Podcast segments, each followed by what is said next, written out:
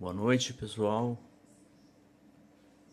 Estamos de novo retornando ao livro Nosso Lar, tomo 46, André Luiz, capítulo 43, Em Conversação. A lição número 1, Sacerdócio Político. Diz o ministro: Falta de preparação religiosa, meus amigos definiu o ministro com expressiva inflexão de voz. Não basta ao homem a inteligência apurada. É-lhe necessário iluminar raciocínios para a vida eterna.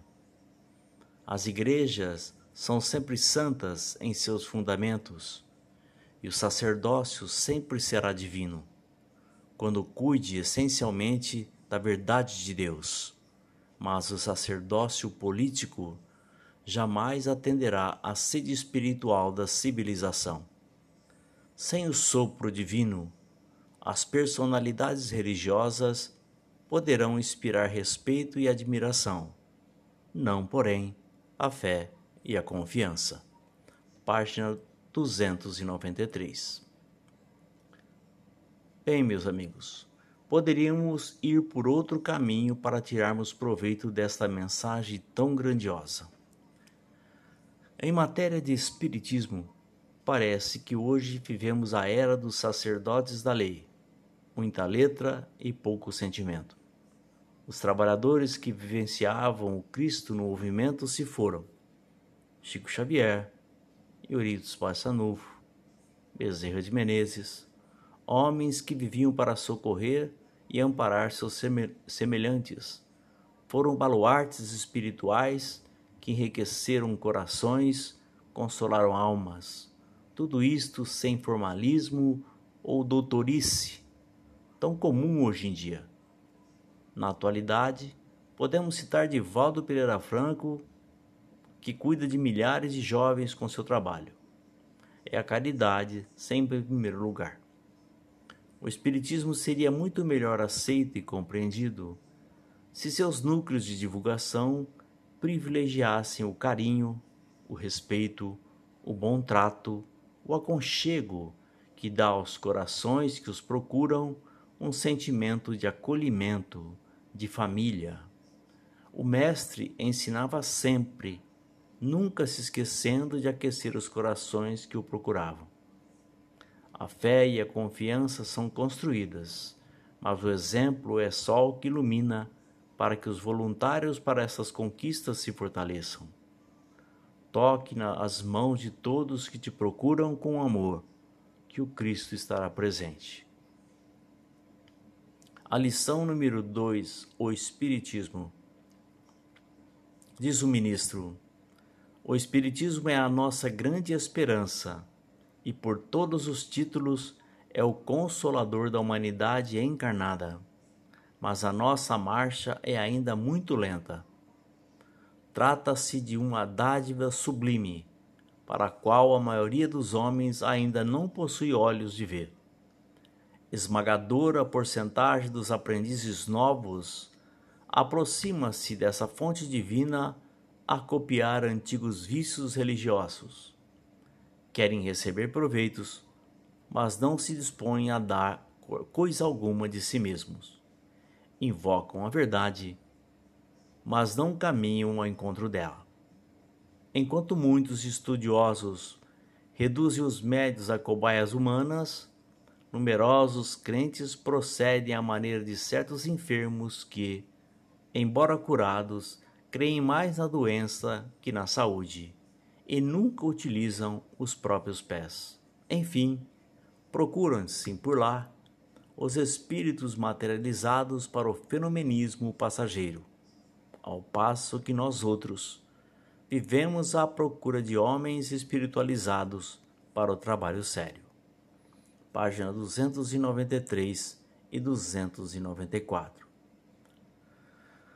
Serve essa linda mensagem, queridos irmãos, para profundas reflexões de nossa parte. Às quais categorias pertencemos? Aos que copiam os antigos vícios ou aos que querem receber proveito sem doar nada de si mesmo, que desejam a verdade, mas não caminham ao encontro dela, ou como certos enfermos que, mesmo curados, cremos mais na doença do que na cura, ou aqueles que não caminham com os próprios pés, ou se pelo menos estamos nos esforçando para nos transformarmos em homens espiritualizados que buscam em comunhão com os espíritos o trabalho sério. Meus queridos amigos, vamos passar por uma existência inteira sem percebermos que o Espiritismo é coisa séria. Não há reduto de aventuras, nem campo para ações alimentadoras de ilusões. Tudo bem que não se atinge o acume do dia para a noite, mas a iluminação da consciência é o destino que ele, junto com o Cristo, nos prepara. A conclusão. Epístola de Paulo aos Gálatas, no capítulo 3, versículo 11. É evidente que pela fé ninguém será justificado diante de Deus, porque o justo viverá da fé. As leis existem por causa do erro, pois não se justifica a existência de leis em um mundo que não haja desarmonia. Nós, os espíritos em evolução, respeitamos a ordem criada na família, no Estado ou em uma nação, porém sempre contrariados.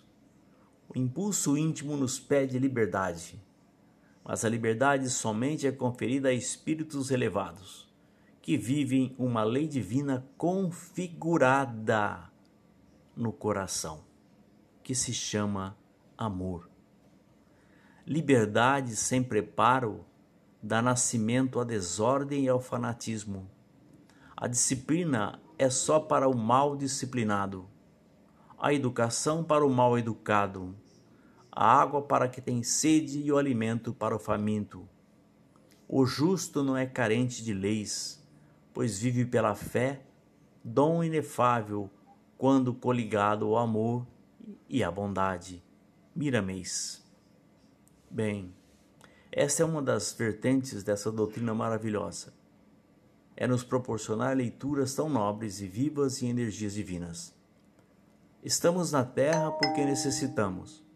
A necessidade é força gerada para reter dentro dos limites aqueles que ainda não sabem respeitar os limites de nada.